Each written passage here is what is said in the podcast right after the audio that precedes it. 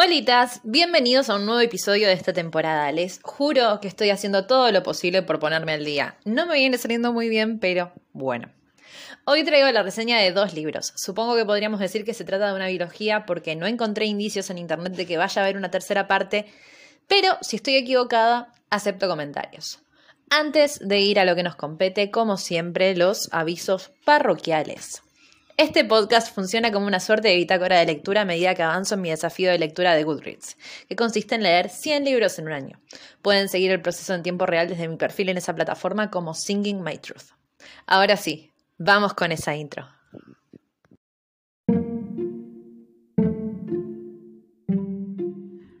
Hola, acompáñenme a abrir este libro y recorramos sus páginas juntos. Bienvenidos a Desafío 100 libros en un año.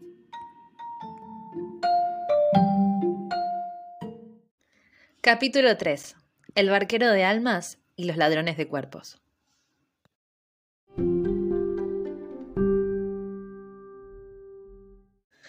Dylan ha escapado ilesa de un horrible accidente ferroviario, pero en realidad no es así. El paisaje sombrío que la rodea no es Escocia, es un páramo donde merodean espectros en busca de almas humanas. Y el extraño que está esperándola no es un chico común y corriente. Tristán es un barquero cuya tarea consiste en transportar su alma más allá. Un viaje que ya ha hecho miles de veces, pero esta vez hay algo diferente. Indecisa entre el amor y el destino, Dylan comprende que no puede separarse de Tristán, pero tampoco puede quedarse con él. Tarde o temprano, inevitablemente, los espectros capturarían su alma y ella se perdería para siempre. ¿Podrá el verdadero amor vencer los límites de la muerte? Hola a todos, bienvenidos una vez más a un nuevo capítulo. Espero que se encuentren todos muy, pero muy bien. Tengo que admitir que me está costando un montón todo el tema de las reseñas. Siento que todavía no recuperé el toque si es que alguna vez lo tuve. Espero que esto sea como andar en bicicleta y dentro de poco me encuentre reseñando sin mayores titubeos. Los libros de los que vamos a hablar hoy están escritos por Claire McFall y creo que son lo primero y único que leí de esta autora. Debo admitir que esta lectura se añadió a mi lista de TBR durante la Feria del Libro del 2022, por lo que ya hace más de un año desde entonces. El motivo fue que la promesa de la trama me resultó intrigante, si bien no leí la sinopsis, qué sorpresa, el título y la tapa ya me daban una idea de por dónde iba a ir la cosa.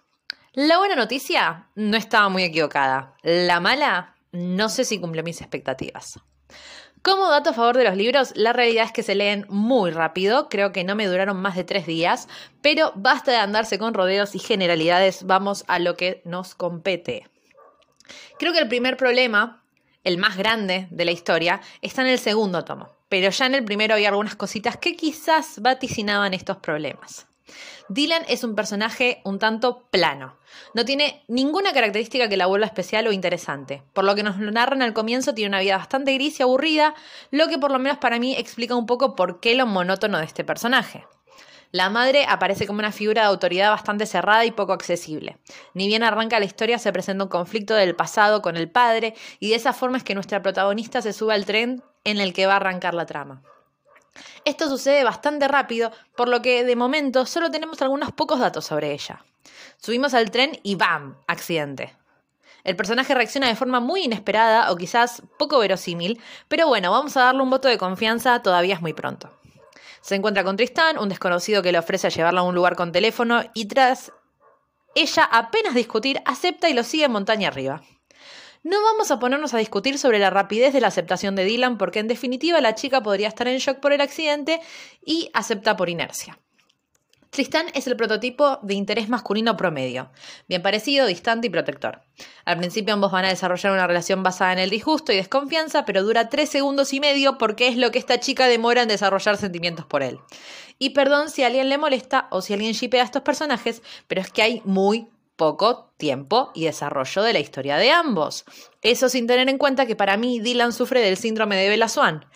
Síndrome inventado por mí en donde la protagonista es presentada ante nosotros como un personaje gris y sin forma, pero que por algún motivo ante los ojos de terceros es perfecta. Desde la perspectiva de Tristán, esta chica es lo más parecido a un ángel que conoció en su vida, lo suficiente como para despertar sentimientos humanos en él, que definitivamente no lo es. El camino que recorren es todo el tiempo muy parecido, lo que varía son sus interacciones. Uno esperaría algún tipo de recorrido introspectivo por parte de la protagonista, alguna cavilación Pero no, está muy ocupada haciendo ojitos con alguien a quien, repito, conoce hace cinco minutos.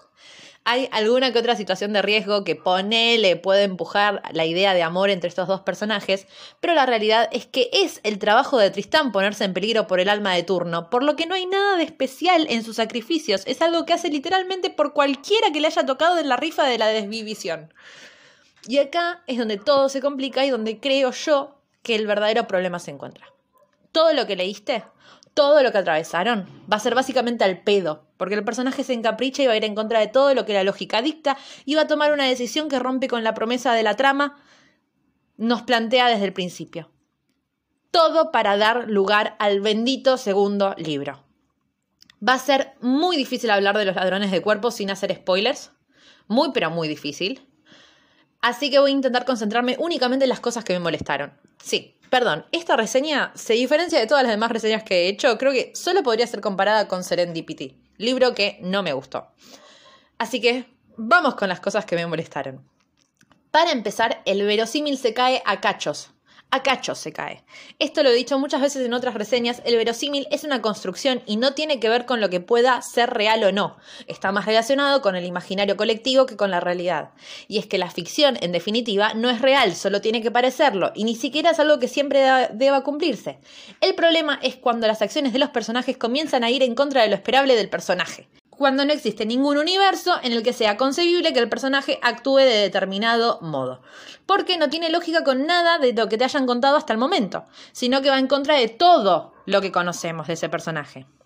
Bueno, la forma en que la autora resuelve algunas cuestiones para que la trama funcione es como cuando al final de 101 Dálmatas, Roger y Anita adoptan a los quichicientos perros como si eso fuera posible. No hay casa ni economía que pueda sostener dicha decisión. Pero en fin, es Disney y a determinados productos de esa empresa no le exigimos coherencia porque no es necesaria en su contenido.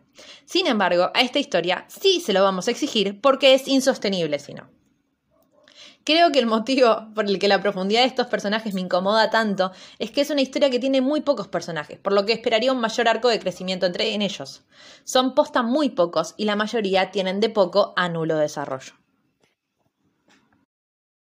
Antes de seguir, quiero confesarles algo y es que no sabía lo enojada que estaba con el libro hasta que me senté a escribir este guion. Estoy ofendidísima y es que cuando hago estas reseñas intento plantearme ser lo más objetiva posible. Pero es claro que con esta biología no va a ser el caso. Si estás escuchando y por algún motivo esta historia es de tus favoritas, te pido por favor que me cuentes por qué. Estoy muy dispuesta a escucharte. Es más, quiero escucharte. Sigamos. El siguiente gran problema es que el personaje de Dylan se convierte en algo horrible. Es como si toda su existencia se definiera alrededor de la existencia de Tristán, generando un vínculo horriblemente dependiente entre ambos, sostenido y justificado por el concepto de si nos separamos nos morimos. Y no estoy hablando de forma figurada, es algo que el texto plantea de forma literal. Sin vos me muero, punto. Punto. Además, va a aparecer un personaje con la trama más exageradamente conveniente para la trama de la historia. No les puedo explicar lo extraño e innecesario que es ese personaje. ¿Y cómo se mete en la trama? Totalmente absurdo. Y nuevamente todo está rodeado de decisiones que no guardan ningún tipo de lógica ni en el mundo real ni en el ficticio. Hay momentos donde realmente solo quería golpear a Dylan por caprichosa y a Tristan por pasivo. Si vamos a ser honestos, como siempre lo somos entre nosotros, la realidad es que estos personajes no despertaron en principio ningún sentimiento en mí. No empaticé ni me encariñé con ellos, pero lo que hace la autora con los personajes en el segundo libro me parece terrible. Lo que eran se deforma en algo muy trágico. Los personajes pierden individualidad y fuerza. El final del segundo libro me parece un tanto abierto, por lo que por eso dudo de si realmente es una biología o si solo hay que esperar para que aparezca un tercer libro. Acá entre nos, si sale, dudo que lo lea. Dos de cinco estrellas en la escala de DAFU para estos dos libros que no estuvieron a la altura de la expectativa. Quizás sea mi culpa, que esperaba un universo y mitologías más desarrolladas y no algo tan centrado en un romance adolescente, pero la realidad es que si bien fueron libros rápidos de leer, pasaron sin penas ni glorias por mi lista de lectura del 2023. Si quieren algo ligero, pochoclero, con romance muy del estilo 2008 y prometen hacer un pacto de lectura a prueba de inverosimilitudes, entonces este es su libro. Si no, los invito a que recorran el podcast en busca de otras recomendaciones más felices.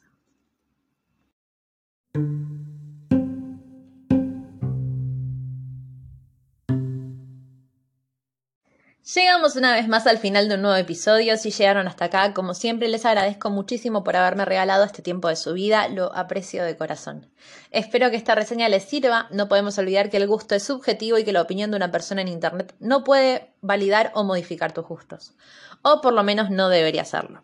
Así que si leyeron estos libros y los disfrutaron, está perfecto. Puede que los libros que yo haya amado a ustedes no los hayan interpelado en lo más mínimo y está bien. Todo es cuestión del color del vidrio con el que se observa. Si tienen ganas de debatir, les invito a que me cuenten por qué defienden esta historia, ya sea por Instagram o TikTok como singing.my.truth.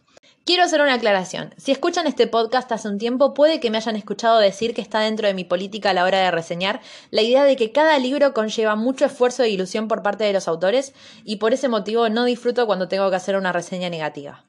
Debo admitir que estuve casi un mes para decidirme a hablar sobre este libro porque la realidad es que más allá de su facilidad a la hora de ser leído, no le encontré nada que me pareciera interesante o importante de resaltar como cualidad positiva. Tomé finalmente la decisión de guionar la reseña de igual forma porque me resultó lo más honesto. Por ese motivo quiero dejar en claro que mi opinión es solo eso, una opinión y no define ni disminuye el amor y compromiso que cada libro lleva detrás. Espero que tengan una gran semana, libre de horribles y temidos bloqueos de lector. Y será hasta la próxima mi adoradísimo público imaginario. Chao, chao.